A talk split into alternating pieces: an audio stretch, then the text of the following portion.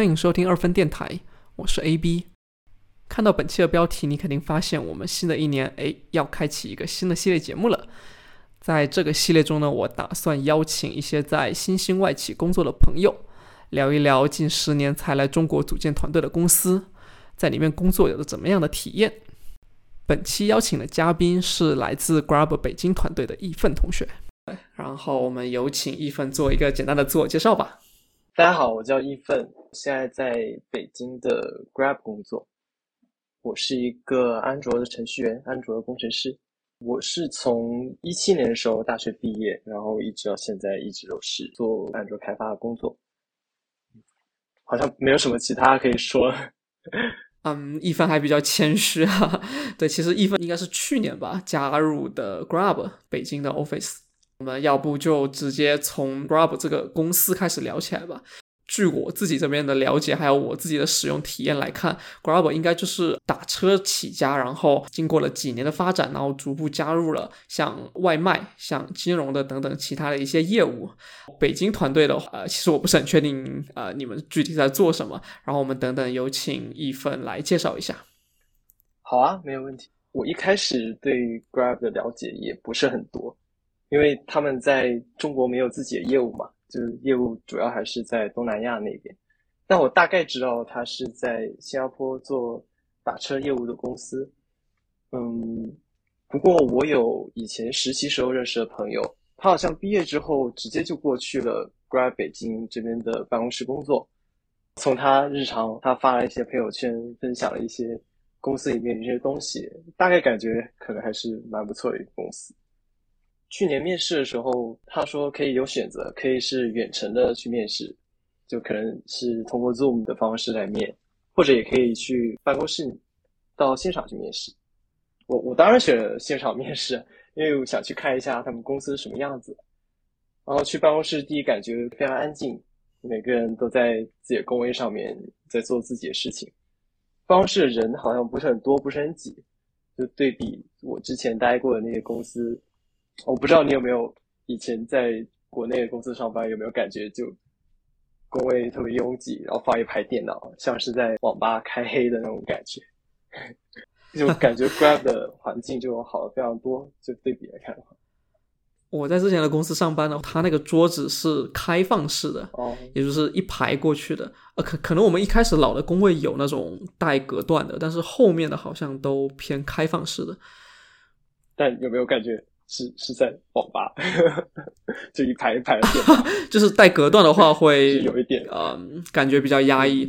对，但是后来把那些隔断取消的那种一长条的那种桌子会稍微好一点。然后大家可能就比如说放一盆那种很小的多肉什么的，然后当做一个隔断的的这种感觉，这个会好一些。啊，好，继续说。然后我在的团队的话。其实你刚刚也提到，做的就是跟外卖相关的业务，然后它的产品的内容其实就跟国内的美团啊、饿了么其实是非常类似的，但稍微可能没有国内的产品那么复杂。我还知道有其他一些同事就在我们有两层楼嘛，可能在另外一层楼的其他同事做一些地图相关的开发。我知道这也是北京这边的 office 非常重要的一部分工作内容。就经常会看到有你的同事会在朋友圈分享他们的一些东西，什么地图、地理位置信息、技术相关的。还有一个可能可以提的是，就北京的这个 office 是 Grab 最大的海外的研发中心。就这个，我跟其他朋友说这件事情的时候，他们觉得很惊讶，因为可能潜意识会觉得，如果这个公司在中国没有自己的业务，可能也不会有太多人吧。但是确实可以感觉到这边人还是挺多的，就我们有那种员工的微信群，就你可以看到每一周都会有新的人进来。还有就是我自己的上班感受哈，就在我入职以来这段时间，觉得肉眼可见的人越来越多。公司里面阿姨会每天补充一些免费的饮料啊、矿泉水啊，因为去的晚的话，手慢的话就只能拿到纯净水。那手快的话，可能可以可以拿到无糖可乐。你说饮料这个事情，我经常会想起来以前在国内上班的时候，公司最喜欢啊，就是最喜欢在这种 mini bar 提供的东西就是枸杞养生是吧？对，那每一层楼的每一层楼每一个茶水间都有枸杞，可以用来泡水、补补血。对，其实我还蛮能理解，就是 Grab 在北京，它嗯。打造一个比较大的海外研发中心嘛，因为像 Shopee 他们现在也跑去北京建团队了。就在中国，特别是在北京，你招优秀人才的这个成本其实还算比较低了，那人才的密度特别的高，你很容易就招到就是比较合适的人。然后它整个业务现在还是在东南亚吧，可能感觉呃没有 Shopee 扩的这么快，Shopee 有有些业务已经跑到了什么南美洲去了。呃，特别的神奇。然后像 Grab 的话，现在嗯才刚刚上市嘛，还在找更多的一些渠道去做这种盈利。因为打车大家肯定知道都是这个东西不赚钱嘛。对，像像那个 Uber 啊这些公司，其实啊这两年活得不算太好。对，然后我也感觉现在公司其实也在想办法发展一些，就像你说的。能赚钱的项目，可能也是因为上市之后需要对投资人负责吧，就开始想怎么可以赚钱。可能这个投资人的这个说法啊啊，股东不是对，不是那么的明确，就是上市之后可能就是变成了这些小的股东了，因为呃，大的投资人很多可能就慢慢的会退出了。对对对，你说的对，应该是股东。我还有一个比较小的问题是，嗯，像地图团队这样子的业务，嗯，他们放在了海外做这个东西，感觉很神奇啊。因为，因为啊，那你上班不就每天都是第一件事情就是先 mock GPS，然后你还得了解不一样的当地的一些这种地图的规范啊，等等的。这个也可以说一下，嗯，面试的时候也有问，就是现在的老板，当时的面试官问这个问题，就是。比如说你要下单，你要点外卖，但是我们在中国，那是不是每次都要 mock 一个位置到，比如到印尼啊，到新加坡，然后才可以去做下单的一个操作去点外卖？啊，他们是 会用一些小软件去改你的呃经纬度到一个地方，然后再下单。这也是在中国做别的地方的这种呃互联网产品的一种体验吧。就以前的话，可能不需要有这么稍微弯曲曲折一些流程。嗯，因为你前面提到了像啊，你面试的时候跟他们聊的这些具体的这种产品啊、业务的问题，我就联想到外企在国内有没有试用期的这个说法，然后他们会在试用期的时候给你一些什么样的任务，去让你了解这个公司的这些啊，不管是技术也好，还是文化也好，还有包括他们怎么样啊运作整个这个产品开发的这个流程。有啊，有一段时间的试用期，我记得我的试用期是六个月，这一点应该跟国内的这些互联网公司是类似的。试用期过了之后，会收到一封邮件跟我说：“恭喜你过了试用期啊，从此以后就正式员工了。”邮件里面还会附上我的直属的 manager 对我过去这半年来工作的一些评价，工作表现怎么样啊？然后我还有哪一些可以改进？就还蛮好的吧，可以收到一些自己的 manager 对自己的一些反馈，觉得还蛮不错。其实试用期比较长，然后我知道这边新员工入职之后，工作节奏可能是会有一段比较长的时间，让你去慢慢的熟悉各种内部使用的工具，因为可能国外的公司用的那些，比如说聊天软件，或者是写文档的一些工具，开发的流程。跟国内有稍微有那么一点不一样，就需要花一点时间去适应一下。嗯，我自己的话，我适应的比较快，我好像一个月左右吧，然后就开始慢慢的接一些小需求，慢慢去写一些东西。因为我感觉你要去熟悉一件东西，最快的方式就是去上手去做它。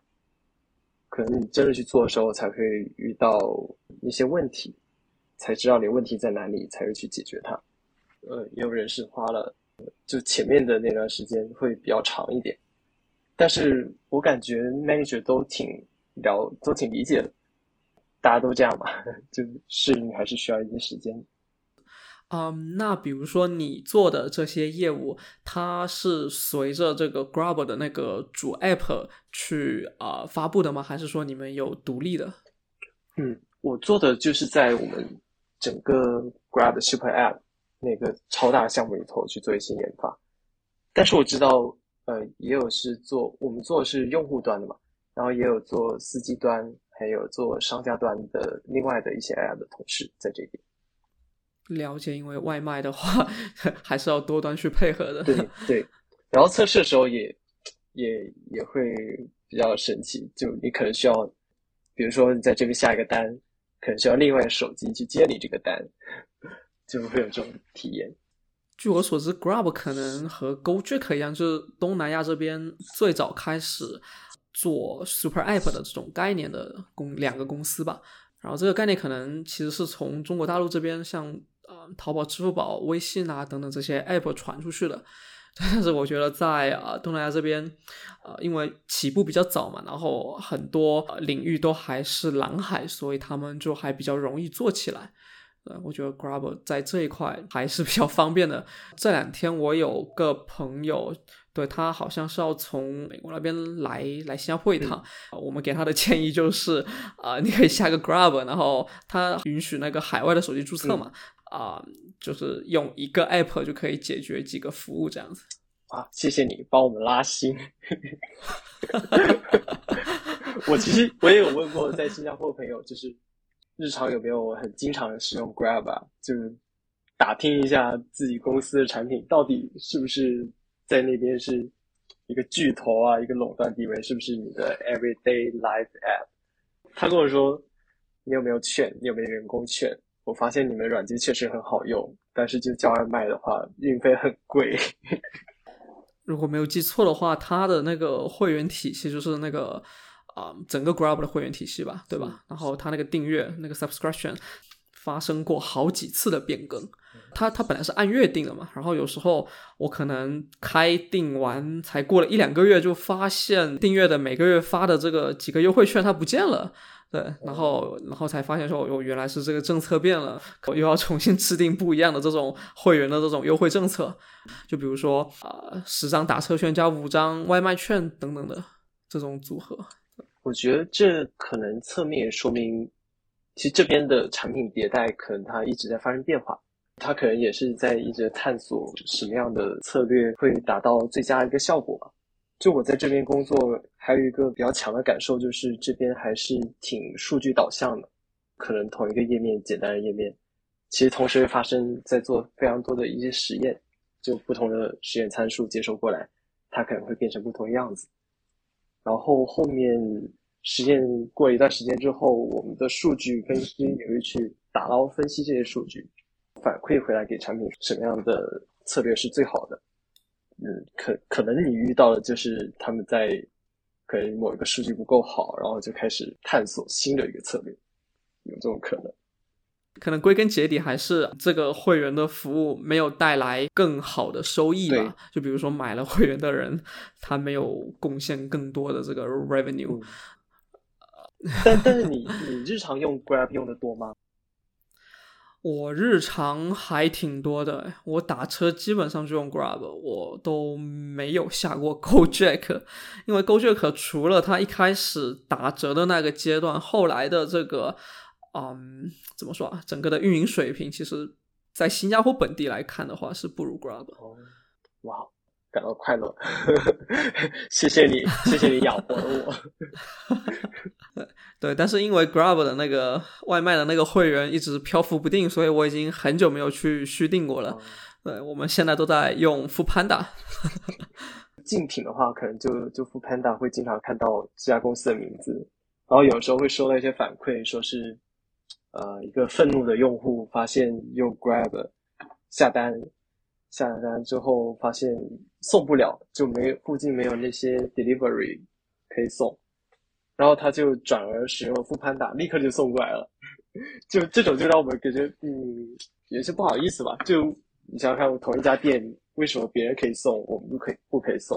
然后就这样就失去了我们的一个用户，可能确实也有很多需要改进的东西。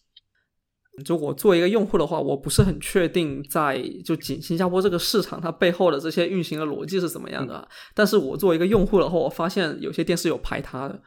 哦，就是国内其实这两年不是在查这种东西查的很多嘛，就是二选一，哦，排他性你只能在我这上，不能在他那上，对。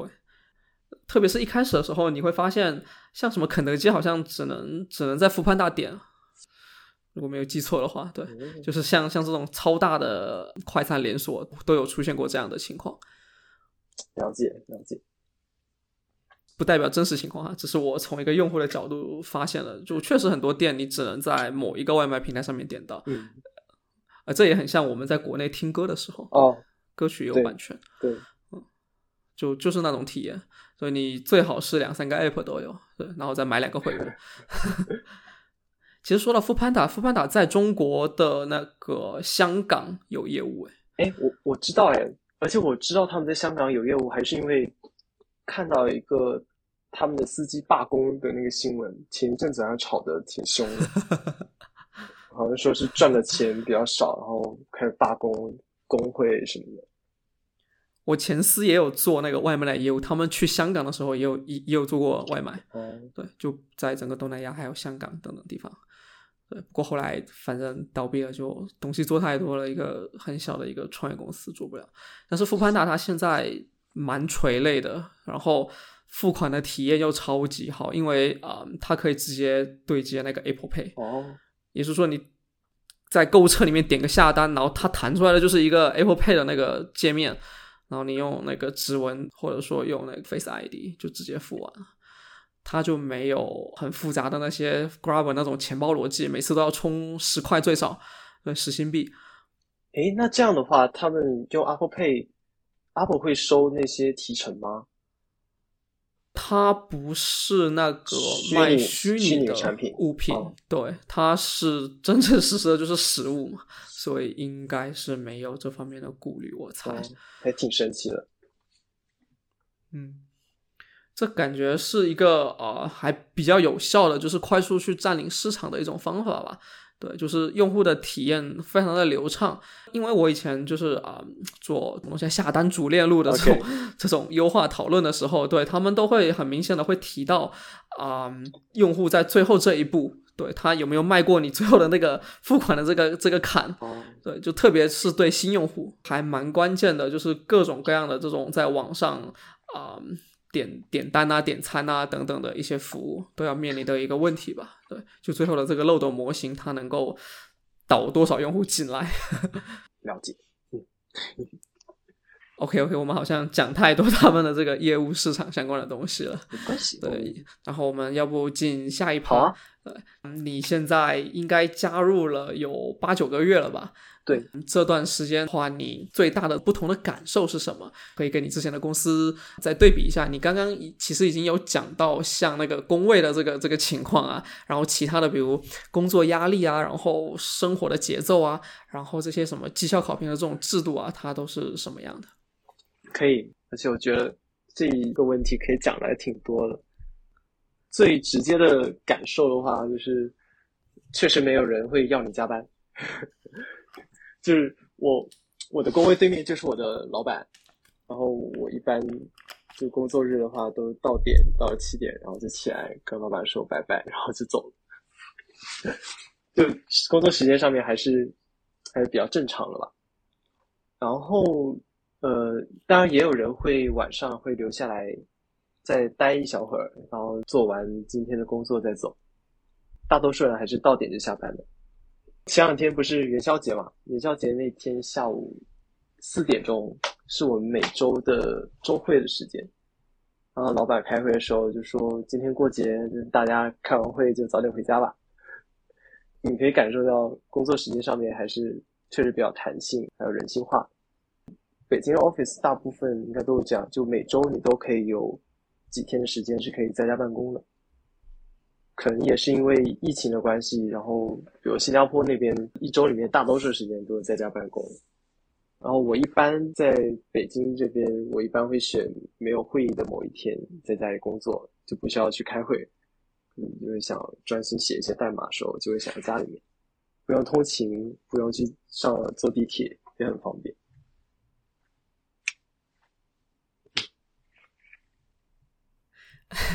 哎，其实说到上班时间，我们公司北京好像也基本上都是啊在家办公。对，然后除了大家要开会的时候，可能大家就一起选某一天，然后一起过去公司，然后一起开会，就组里面达成某一种这种默契是约定。对，我觉得这样也很好啊。就是其实你干活的话，我我自己感觉，就干活的话，写代码就在家里。跟在公司感觉差不多，甚至家里环境更好一点，就家里会非常非常安静。我之前还搜过内部的一些文档，然后他会说，呃，其实也不一定是要十到七，就你跟自己的 manager 商量好，然后你也可以是比如说九到六，你早一点来，然后早一点走，这样子也可以，只要保证你就今天的工作时间是。是一个合适的，然后你的工作的内容可以做完就没有问题。而且我之前也有看到有些人会在自己的 Slack 状态里头就写着自己的 working hour 是从几点到几点，就应该是有人就是这么做的。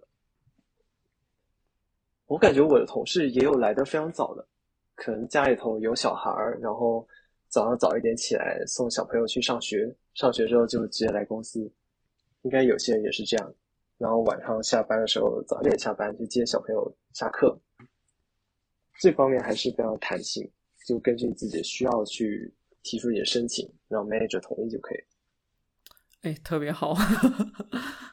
我可以再说一个，就我感觉，呃，在现在 Grab 上班的话，我感觉公司会更加重视你在工作里面的公司文化吧。还有员工在上班时候的感受是什么样子？举个例子，就我入职的第一周，他会给你发一个链接，然后说新入职人必须要完成这些入职培训的视频教学。然后里面有一个教学视频，就是说，呃，告诉你什么是职场霸凌，什么样的行为是职场霸凌。就是它具体的内容我有点忘记了，但我记得有一条就印象比较深刻，是说，嗯。呃霸凌你的人可会说是这只是开玩笑而已，你太在意这些事情，太放在心上了。但是这样其实是不对的。就如果你自己感觉到别人让你不舒服了，那这种行为就是不合适，就应该停止。就我感觉他在员工的工作时候的这种感受上面还是比较在乎跟在意。然后同样也是，我感觉可能也是因为有这种文化，就公司会提倡这种比较和平的这种文化，就感觉同事们之间交流都非常有礼貌。我跟自己的 manager 聊天的时候也有提过，就感觉怎么大家日常工作的时候都这么的平和，就完全都没有吵架。我之前在公司上班的时候做需求的节奏可能是这样，就。我的小组长告诉我说有新需求，那我们就约会拉上其他人，然后开始吵架，讨论里面的细节，然后再吵一吵自己的排期之类的。但是现在日常的话，完全没有吵过架，就我自己没有吵过，然后也没有听别人吵过。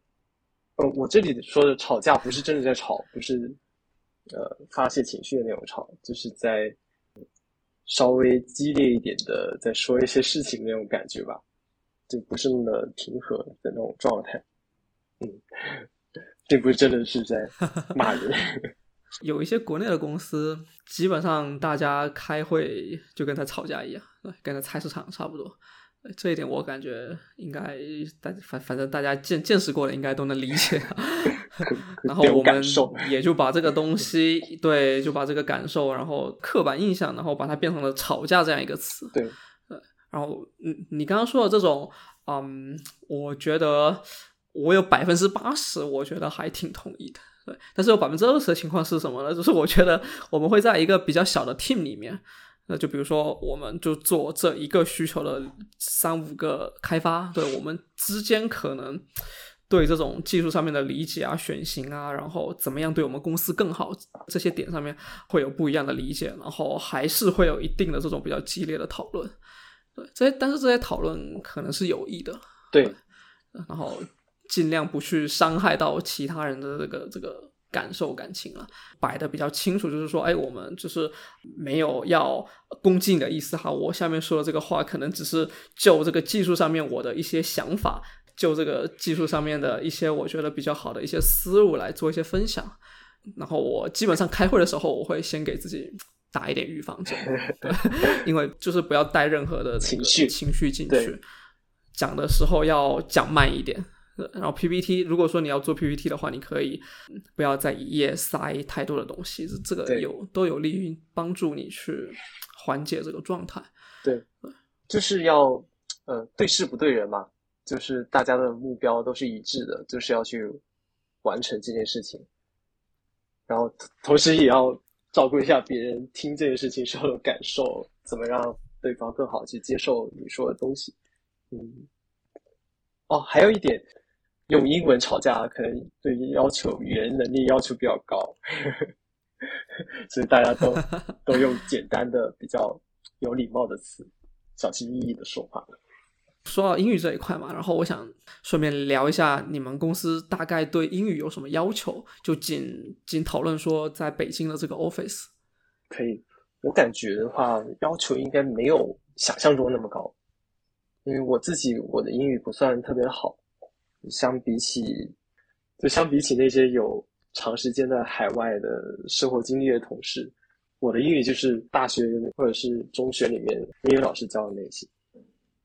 但我的优点，我觉得是我会比较放松，就平时发言的时候不大容易紧张，所以感觉日常的工作也没有什么问题，我不会成为一个障碍。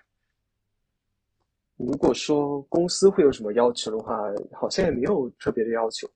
至少在招聘的时候，也不会太刻意的强调说，你的英语一定要到达什么水平，六级六百分，这没有这么硬性的要求。我记得当时招聘的时候，可能就是在最后的时候会让你做一个英文的自我介绍，这些就你可以提前准备嘛，所以它也不会成为招聘时候的一个非常大的门槛。我感觉在北京的 office 语言不会成为特别高的一个门槛，毕竟日常大多数时候你还是跟自己组内的同事进行沟通和交流，同事都是中国人，有一些合作的同事是在新加坡，但是也很多都是华人，就可以说中文。呃，比如说拉了一个会，Zoom 里头，我们看了一眼。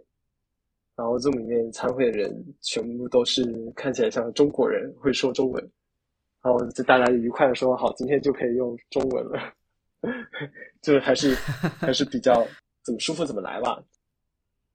不过我感觉语言能力好对工作的帮助还是挺大的，嗯，它不会成为你的一个障碍，但如果语言能力很好，还是会有一些锦上添花的作用。嗯，英语是公司唯一指定的工作语言。你日常的文档啊，还有工作时候发的一些消息，还有大多数时候你跟其他人在线上开会，这些场合都必须要用英文。如果你可以，呃，很流畅的使用英文去表达自己，可以就意味着你可以更加方便的进行工作，跟其他人的合作也会更加顺畅了。嗯，与此同时，其他人也会更好的去了解你。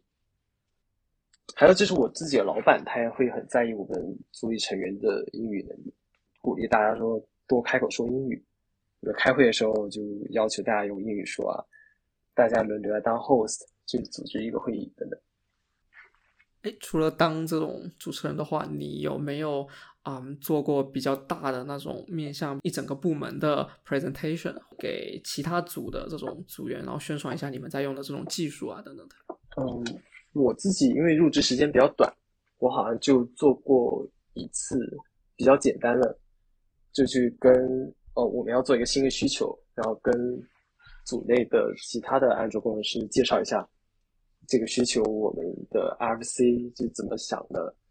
然后技术选型怎么样？要解决什么问题？当然是跟另外一个同事一起做的，所以可能压力也会小一点。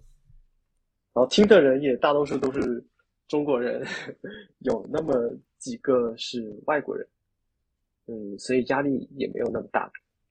自己做过的两三次的组内的分享，虽然是用中文说，但是也会用英语去写那些 slide。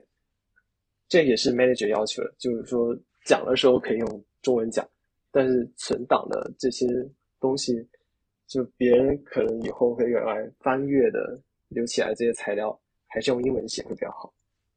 啊，那总结下来的话，你们大概会有多少的这个工作是需要和国外的这个团队去接触的？然后有多少的工作啊是在北京这个 team 就可以自己内部协作完成的？应该说，大部分你或多或少都是需要跟国外的同事去合作的，因为我们的产品经理还有设计师，好像大部分都在国外，在新加坡。然后，比如说你要去聊一个需求的一些细节的话，呃，有一些问题，还是需要到 Slack 上面用英语去问特定的人，然后去看他们的答复。有时候开会也是需要去拉他们一起开。然后，但是具体到，比如说你每天的代码，呃，你想怎么写，怎么去解决一个问题，这些更加偏向于工程上面的一些东西。就可以跟自己组内人一起讨论，然后去解决。嗯，如果说一定要，比如说一个百分比的话，我自己觉得可能是在呃三七分吧。就一个需求来了，可能有百分之三十跟说英语的人去讨论这件事情，然后剩下的执行部分百分之七十，可能你就跟组内的人一起交流就可以了。呃，就是感觉起来，他还是一个对，嗯，就是大家可能对这种英语工作环境比较陌生的，啊，这些新员工还挺友好的这样的一个工作环境。对我感觉是这样，可能那百分之三十，你大都是说，你也不是开口说，就你知道我们中国人的英语，很多人都是哑巴英语嘛，就可能口语会是我们的弱项，但是我们的写作啊，还有阅读，其实都挺强的，就只是写的话。对我们来说，门槛不会很高，压力不会很大。实在不行，你还可以用翻译软件嘛，对不对？好，嗯，刚刚你提到说，因为有一些工作是在 Slack 上面，然后去跟同事就是在一个群里面讨论完成的。然后，哎，你们这个 Slack 就是你们主要的这个办公的软件了吗？对，呃，Slack 是公司指定的用于就工作上面的沟通的 IM 软件。我知道，比如以前。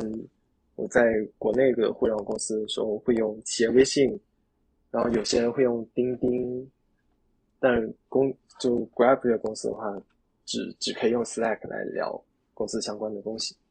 不过我们还是会，因为毕竟是中国人嘛，你怎么都躲不开微信的，我们还是会有拉一些微信的小群，但是尽量避免在里面聊公司业务相关的事情，也是为了可能是为了信息安全。然后除了用 Slack 之外，我们也会用用 Zoom，还有设计师的话，设计团队分享那些 UI 的稿子会用 Figma。然后我们日常用去用 Conference 的 Wiki 去看一些文档，去看上面写的一些文档，自己写一些文档，就是这就是我们比较常用的一些工具。我个人其实很喜欢 Slack，我我我我我在刚来新加坡的第一个公司用的也是 Slack，然后现在的话我们公司不用，但是我本身啊有就是有去看一些 Android 的社区啊，然后 Kotlin 的社区，他们就是在 Slack 上面建的。我也很喜欢 Slack，就只要你用过，比如说企业微信，你就会感觉 Slack 是非常非常优秀，非常喜欢。国内现在做的比较好的应该是飞书，嗯，对，好像也有类似于呃 Slack 这个 Thread 的这种功能，对，对，就是把讨论集中在一个话题下面。有 Thread，还有 Reaction，就可以点那些 emoji 小表情。就以前用，比如用企业微信的时候就很烦，有时候，比如说老板发一条消息夸夸，然后下面就一堆的竖大拇指夸夸 刷屏。就就很奇怪，有没有？哎呦，这个画面感太强了，引起了不适。就很奇怪。哦，还有还有一个我想起来的，Slack 比企业微信好的地方，就 Slack 不可以发红包。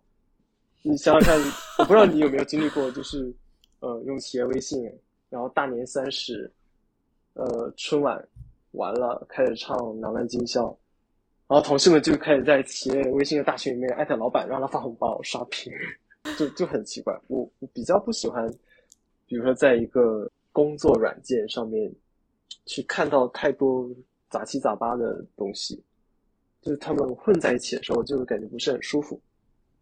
而且有的时候可能就那些竖大拇指刷屏，然后你想去看看到底是为了什么大家这么快乐，就得往上翻很久才可以看到。也不是那么高效的一种聊天方式吧。这些工作的东西我们讲的差不多，要不我们聊一些轻松的话题吧。好啊，比如说你们公司会有强制休假啊等等的这样一种呃制度吗？强制休假好像是没有的，呃，至少是我们这个部门没有说，呃，强制你说。接下来下周你不要出现在公司，我不想看到你。没有这，不是这个意思啊。呃，一般是指啊，你的年假已经太多了，可能要超过某一个上限了。然后你今年又没有怎么休假，老板就会告诉你，你最好在接下来的一一两个月内，呃，陆陆续续休一点假。对，然后人也需要休息嘛，你要多去啊陪一陪你的家人，陪陪你的孩子。有啊有啊，这个是有的。因为我感觉就 Grab 的年假还是挺多的。我是去年的六月份入职，然后入职的第一个月就可以看到自己的账号上面已经有了一半的年假，就全部都到账了。你可以连着休一周，一开始好像是十五天，然后因为我是年终入职的，我就有一半。今年用不完的额度又会叠加到明年去。去年不是疫情嘛，当然现在也是疫情。很多人的休假的安排又比较少，就会发现有很多人的年假都攒到了二十多天，完全用不完。在去年的年末的时候，老板开会的时候就会一直提醒大家说：“嗯，谁谁好像你年假非常多，你要是再不休的话就太多了。刚好年尾就年末了，没有什么事情，可以去休假放松一下，陪陪家人。像你说的，是有这样的。”就是老板会鼓励你去多休假陪陪家人，如果没有太紧急的工作的话。我今年我有二十多天的年假，感觉还是挺爽。因为之前在之前的公司，之前的公司虽然说也是十几天年假，但是它不是一下子给你的，你没有办法一下子就休很多天，而是每个月给你一点几天，然后慢慢的累加起来，这么一年才有十几天年假。但是在现在公司的话，过完元旦一月一号就立刻会有十几天年假到账。我今年是再加上去年没有用完的七天，所以今年一下有二十一天、二十二天的年假，这还是挺震撼的。我我想讲一个很好笑的东西，我们公司用的是 Workday，就是一个我们也是蛮知名的一个第三方的，我们也是对对 Workday。然后啊，然后这个系统它其实是支持你那个年假数为负数的。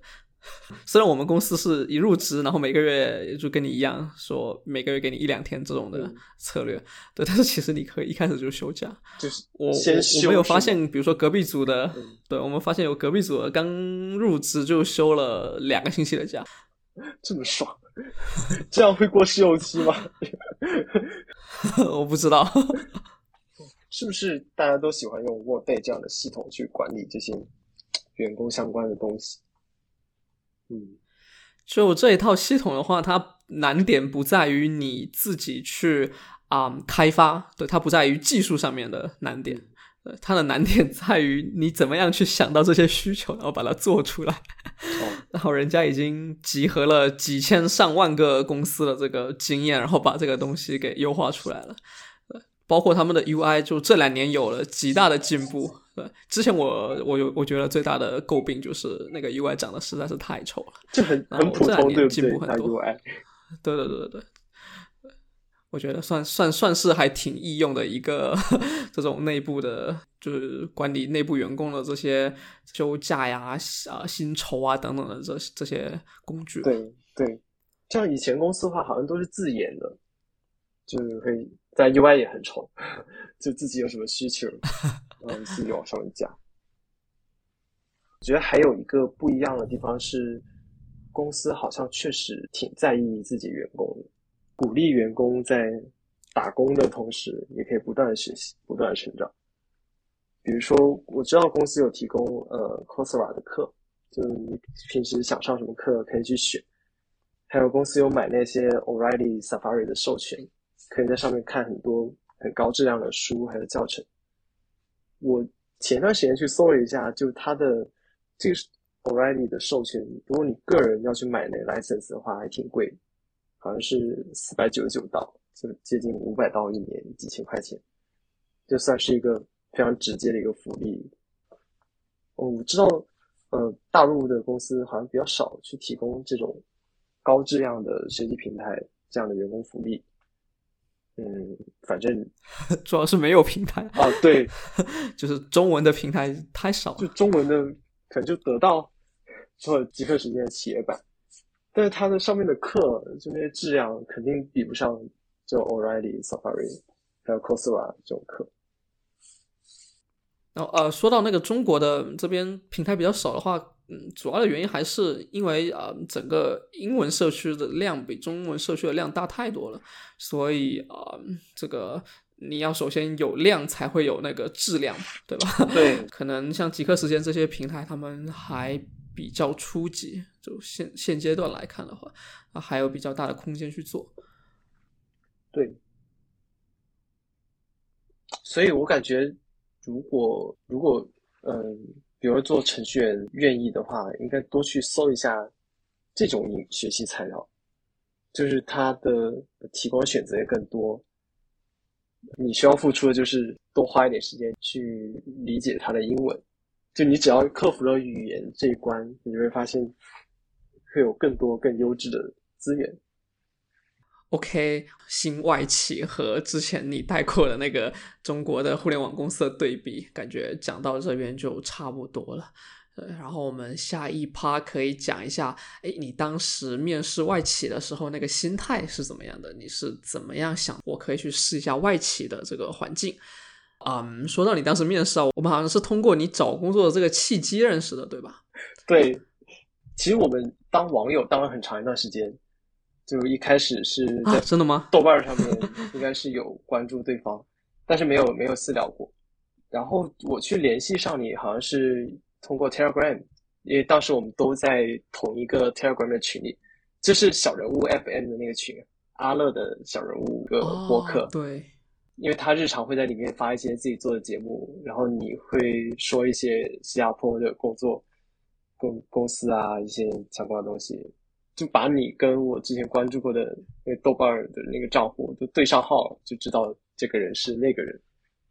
当时刚好自己在找工作，就私信你了嘛。对，然后好像帮你内推了一些公司，对吧？对啊，对啊，推了非常找了我一些朋友，超级感谢。结果哦天呐，想不到最后你是去了中国的新加坡公司。对，有没有想的是要去呃？新加坡的公司，结果发现确实去了新加坡公司，但是人还是肉身还是在北京，就很神奇。当时的小面外企心态的话，就像你说的，就想尝试一下新环境。毕竟自己毕业之后，其实一直都在北京这边国内的互联网公司打工。之前待过两家公司吧，一家小公司，还有一家不大不小的公司，中公司。上一家公司待了一段时间之后，感觉再换工作，要是按照身边的同事的选择的话，可能就是要去真正的大公司打工了，像头条啊、快手之类的。我当时觉得，在这种公司上班的体验可能都会比较类似。可能你去了这种大公司之后，加双引号的大公司，可能拿到手的钱会变得更多，但是你的工作节奏也会更快一些。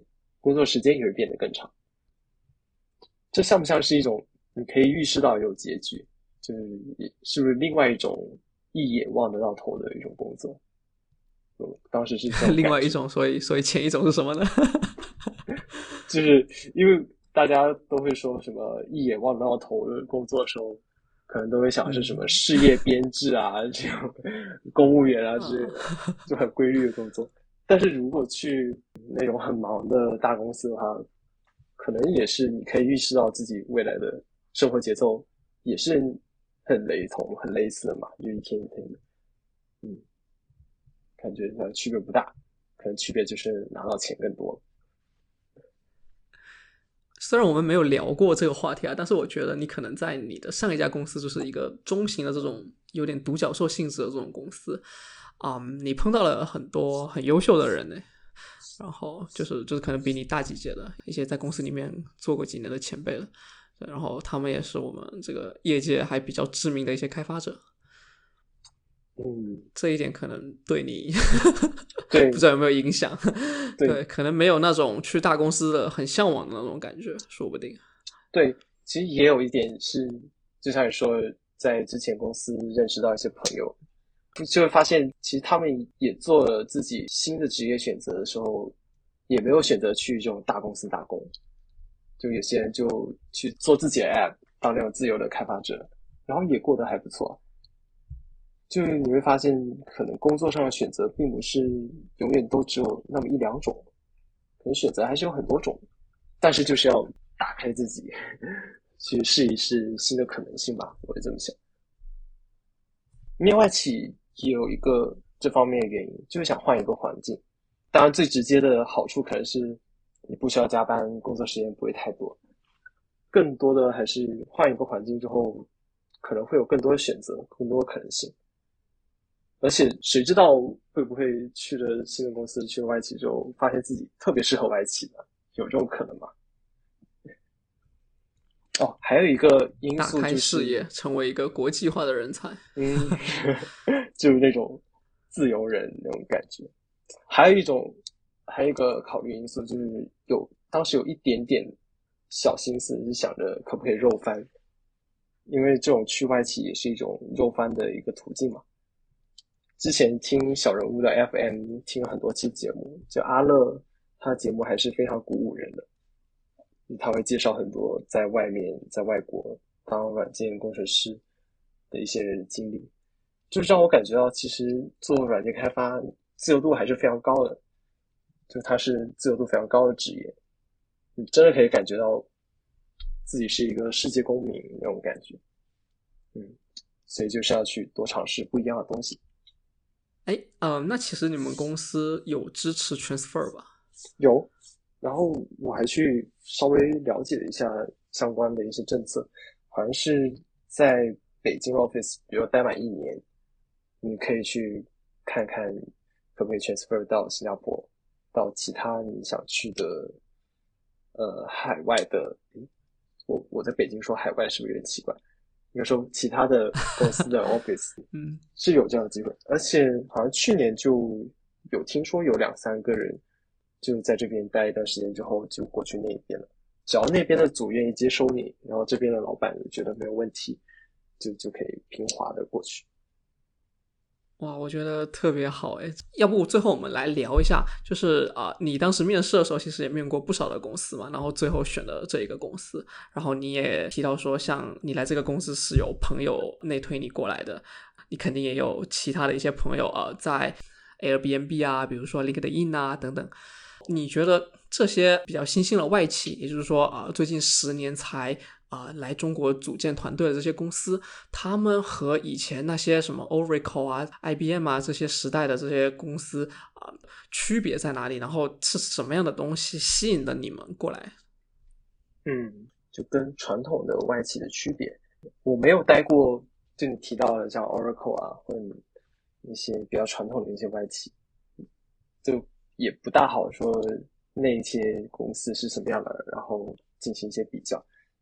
呃，但是那些公司给我的感觉哈，就 是就有一种那种符号感的那种。对，对，就包括说现在提到一些传统的外企，可能一开始立刻想到就是那些比较老牌的一些外企，但提到外企的话，可能第一时间不会想到有一个新加坡公司是 Grab 在北京。这就我感觉现在的公司虽然说也是外企，但是它没有特别特别的那种外企的风格。就可能我的同事们大多数还是中国人啊，华人、新加坡人，还有东南亚的一些文化，还是跟中国文化比较靠近的一些原因。还有一点就是做工作的内容跟节奏、解决问题，跟中国的产品，就之前的公司啊或者中国产品还是挺相近的。就你会感觉到工作上面的差别并没有那么大，是在解决问题。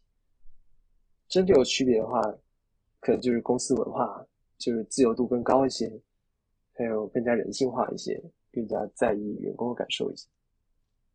哦，并没有在养老的感觉啊，真的没有在养老，并没有退休的感觉，每天还是有很多事情做的。然后大家也都是为了相同的目标，然后在公司里面工作，确实可以感觉到上班的感觉。可能以前大家提到外企，就就会把它想到跟国企差不多，就一待就一辈子，很有光环，很洋气这种感觉。但就我现在的公司的话，就没有这种感觉。嗯。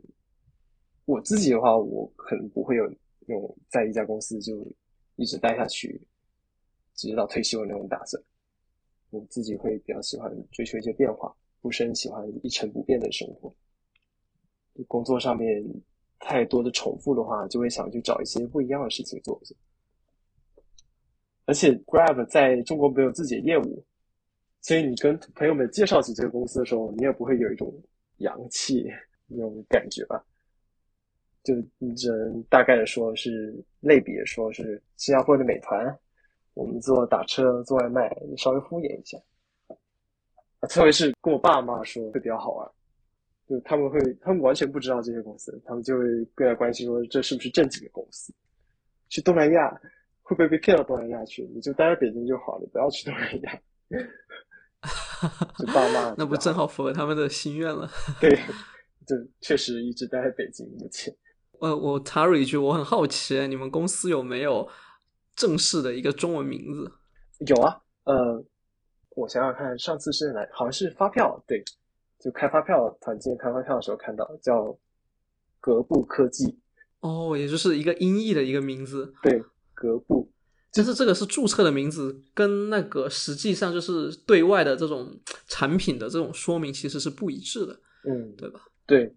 我觉得好，好像外宣就完全不会有任何的那个中文上面的。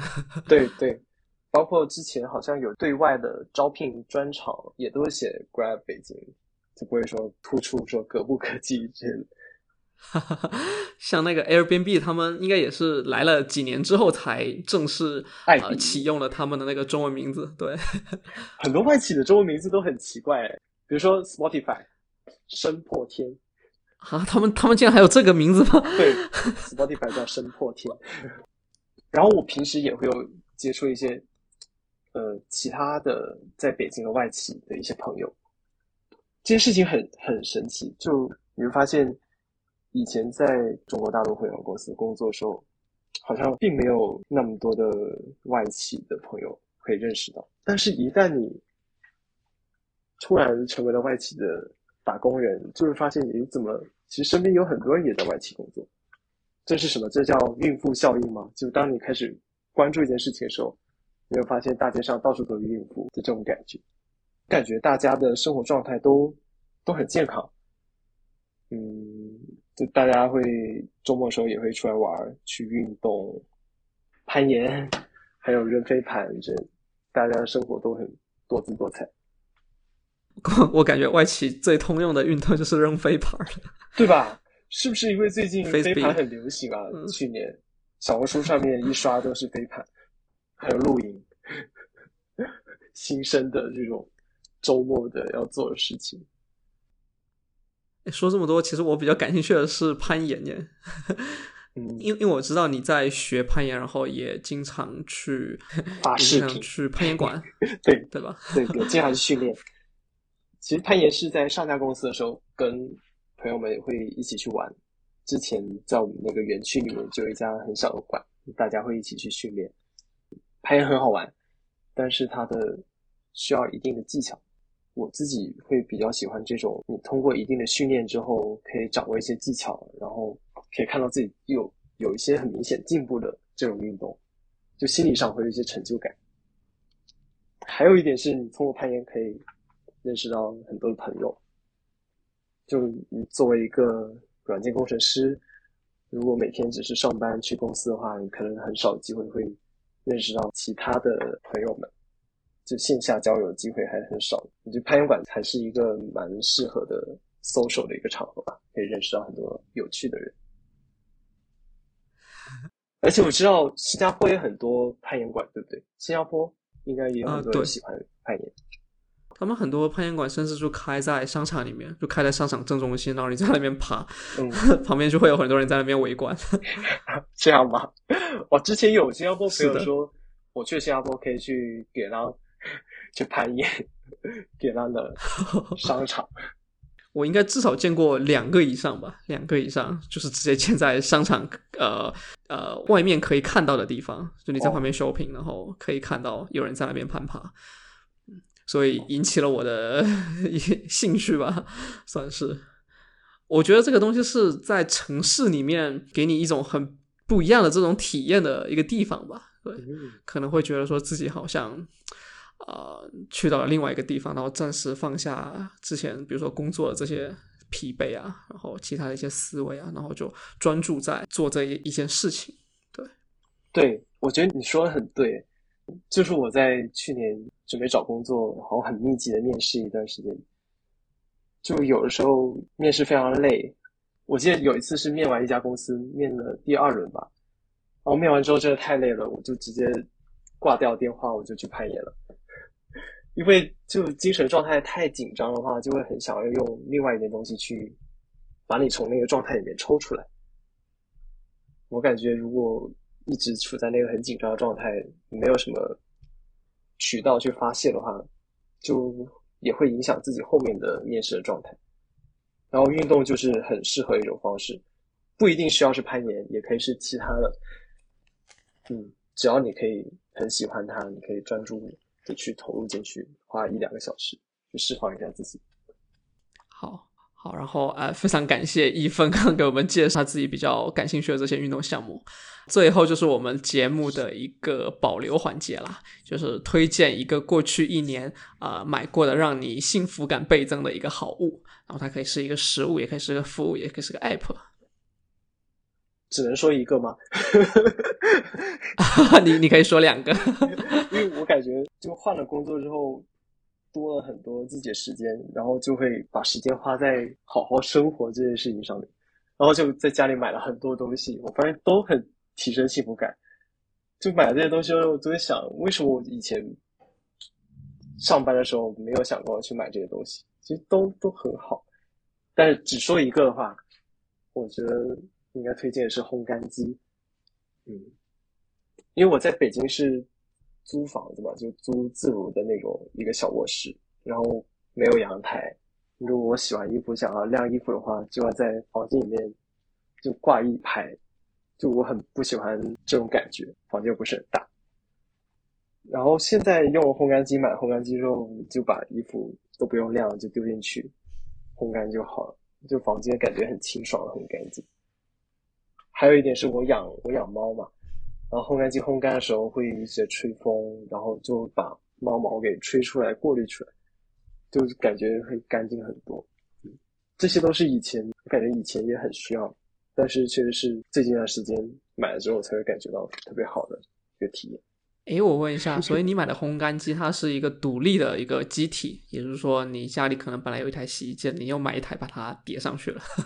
对，是是。因为也有那种洗烘一体的，但是对，因为我我是在用那种洗烘一体的哦。但是我租的房子里面原本已经配了一个洗衣机嘛，然后我就另外买了一个烘干机放在外面的公共区域，就大家室友也可以用。对，实际上是独立的烘干机效果会比较好。我们感觉这个洗烘一体的，一旦我们容量超过百分之八十吧，它就烘不干了。哦。好像是，对你可能得烘两次。你在新加坡会用烘干机的机会多吗？就是经常下雨的话，会烘干机会好一点。嗯，我来了之后就再也没有晾过衣服了，就全部都是用的洗烘一体的。我我来这边之后，我一直住在同一个小区，虽然换过一次房子，但是在同一个小区。然后这个小区他们就统一配的，它是那种精装修的，所以那个机器也都是统一的洗烘一体机。哦，大倒是还蛮大的，能能塞不少东西。好像用烘干机确实还会对健康也比较有好处，因为它有高温嘛，高温也会有杀毒的作用，这还蛮好的。嗯，实际上是会比就太阳晾晒啊，或者说直接风干来的好一些。对，可能我觉得唯一的坏处就是有很多衣服，特别是你在这边就基本上只穿短袖嘛，短袖我们就随便买了，就是很便宜的也有了，稍微好一点的运动短袖也有。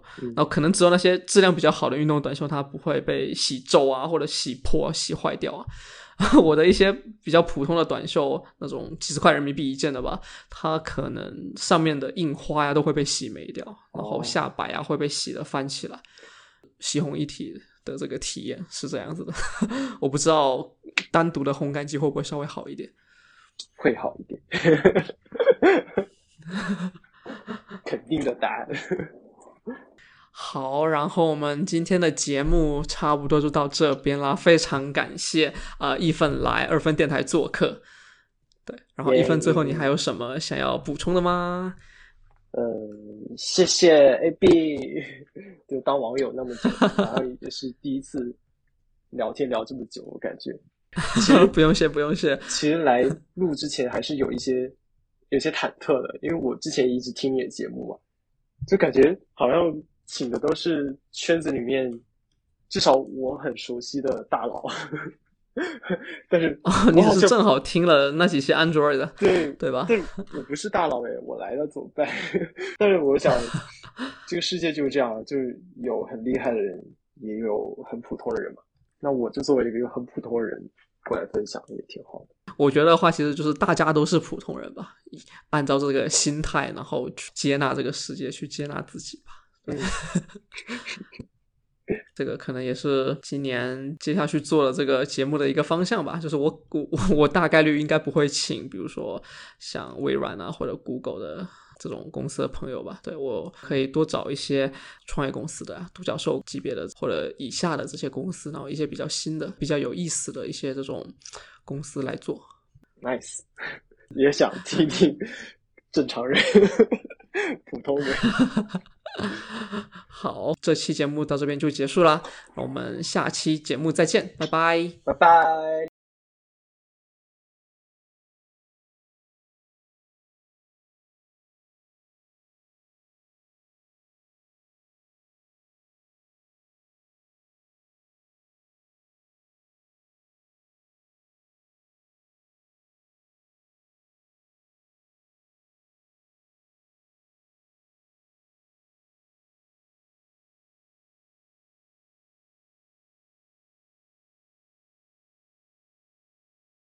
如果你喜欢我们的节目，欢迎在小宇宙等客户端订阅，以及关注我们的微博或公众号，接受最新一期的推送。